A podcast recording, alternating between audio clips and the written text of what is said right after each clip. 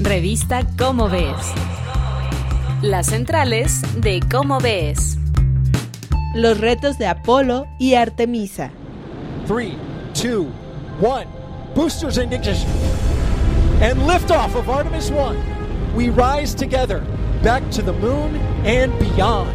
Hola amigos de Radio UNAM, qué gusto saludarlos. Yo soy Claudia Ogesto y sí, estamos despegando en estas centrales de cómo ves. ¿Por qué estamos despegando? Porque tenemos a Sergio de Regules que nos viene a hablar de Artemisa, la hermana de Apolo, pero sobre todo de la misión que por fin, por fin después de varios intentos, despegó. Hola Claudia, qué gusto saludarte otra vez. Hoy me gustaría hablar del artículo de portada del número 288 de Cómo ves, de noviembre de 2022, que se titula Los retos de Apolo y Artemisa y es de Alberto Flandes. Eh, la nave Artemisa despegó en la madrugada del 16 de noviembre por fin después de muchos retrasos y en este artículo Alberto Flandes nos habla de qué es esta misión Artemisa. Para empezar, pues desde hace mucho tiempo que nadie va a la Luna, ¿no? Pero en los últimos años ha habido muchas misiones no tripuladas, sobre todo de China y la India. Pero ahora la NASA, junto con la Agencia Espacial Europea y algunas otras agencias espaciales, están planeando el regreso no solo de sondas de exploración científica, que es lo que han estado haciendo otros países, sino de seres humanos, después de pues 50 años de que nadie ha ido para allá. La idea es establecer bases en órbita alrededor de la Tierra y de la Luna para desde ahí también lanzarse a explorar Marte y quizá otros mundos en el futuro un poquito más lejano. Pero antes de todo eso hay que ir preparando el terreno y de eso nos habla Alberto Flandes en este artículo sobre la misión Artemisa y la comparación con las misiones Apolo.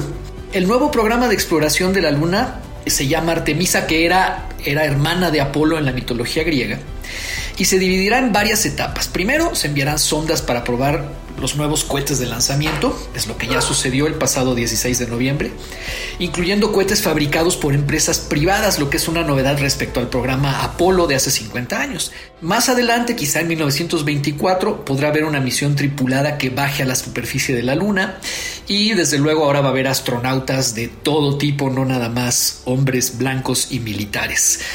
Alberto Flandes compara las soluciones a los problemas del viaje espacial de las misiones Apolo y de las misiones Artemisa. Por ejemplo, los módulos, perdón, en los que viajan los astronautas hoy son más espaciosos y más cómodos, entre otras cosas porque con la tecnología de hoy no hace falta poner tantos botones y palanquitas y medidores porque puedes usar pantallas touch para despejar un poco la cabina, entonces van a ir mucho más cómodos. Los trajes espaciales se han hecho más ligeros y cómodos también, con ayuda también de un diseño ruso, pero el cambio más notorio entre las misiones Apolo y Artemisa es lo que mencionaba hace un momento, que las futuras tripulaciones, los astronautas ya no van a ser como eran en las misiones Apolo, que eran básicamente militares con algún entrenamiento en ingenierías. Finalmente, en los últimos vuelos a la Luna ya se mandó a algún científico, pero pues en realidad eran pilotos militares.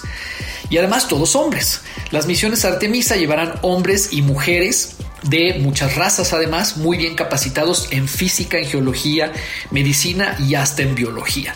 Y otros parecidos y diferencias en el artículo Los retos de Apolo y Artemisa. Eh, los pueden leer ahí en el artículo de Alberto Flandes en Cómo ves número 288, que además lo encuentran, como ya saben, en www.comoves.unam mx y ahí van a encontrar muchísimos más detalles acerca de esta misión espacial que ya por fin después de muchos retrasos emprendió el vuelo en la madrugada del 16 de noviembre pasado. Gracias Claudia, nos vemos la próxima vez. Muchísimas gracias Sergio, realmente todos tenemos que estar muy muy muy contentos por Artemisa, por las astronautas que van ahí y todo lo que nos van a reportar.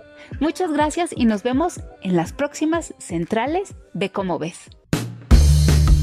Esto fue una producción de la Dirección General de Divulgación de la Ciencia, UNAM. Revista Cómo ves.